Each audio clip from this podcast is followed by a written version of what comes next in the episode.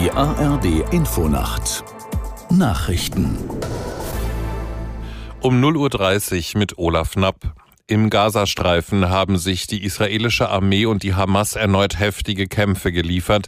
Dabei sollen mehrere Menschen ums Leben gekommen sein. Aus der Nachrichtenredaktion Johannes Tran. Die Hamas hat angekündigt, dass sie bald mehrere ausländische Geiseln freilassen werde. Solche Andeutungen gab es schon häufiger, passiert ist dann aber nichts.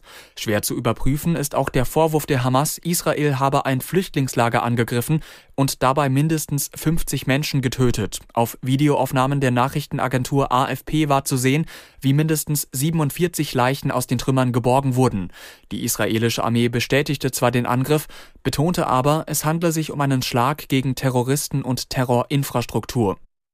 Das Bundeskriminalamt hat seit dem Angriff der Hamas auf Israel nach SWR-Informationen deutschlandweit mehr als 2000 Straftaten mit Bezug zum Nahostkonflikt erfasst. Dabei handele es sich vor allem um Sachbeschädigung, Volksverhetzung, Landfriedensbruch und Körperverletzungen, heißt es. Die Zahl der Gewaltstraftaten bewege sich im unteren dreistelligen Bereich. Viele von ihnen stünden im Zusammenhang mit pro-palästinensischen Kundgebungen in Berlin. Der Deutsche Anwaltverein hat das Grundsatzurteil des Bundesverfassungsgerichts zu Strafverfahren gelobt. Bei Mord oder Kriegsverbrechen ist demnach nicht möglich, Freigesprochene erneut anzuklagen. In dem Fall ging es um die Vergewaltigung und Ermordung einer 17-Jährigen aus dem Landkreis Celle vor mehr als 40 Jahren.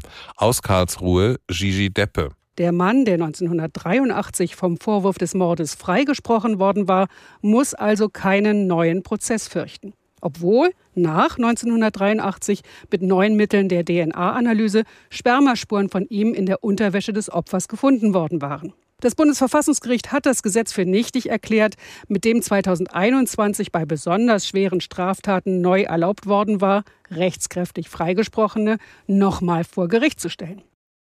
Bei Krawallen in Hamburg am Halloween-Abend hat die Polizei Wasserwerfer eingesetzt. Laut eines Sprechers versuchten die Einsatzkräfte so, im Stadtteil Harburg eine Menschenmenge zurückzudrängen. Es seien Böller auf Polizisten geworfen worden. Den Angaben zufolge hat es Festnahmen gegeben. Bis zu 350 Menschen hätten sich in Harburg versammelt.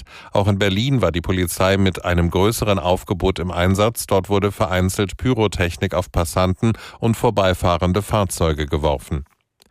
Das waren die Nachrichten. Das Wetter in Deutschland. In der Nacht zunächst aufgelockert, später im Westen Regen, im äußersten Süden kaum Wolken. Tiefstwerte 10 Grad am Niederrhein bis 0 Grad im oberen Allgäu. Am Tage im Norden wechselnd bewölkt, gebietsweise etwas Regen, im Süden länger heiter, Höchstwerte 9 Grad im Thüringer Wald bis 17 Grad in der Rhein-Neckar-Region. Das waren die Nachrichten.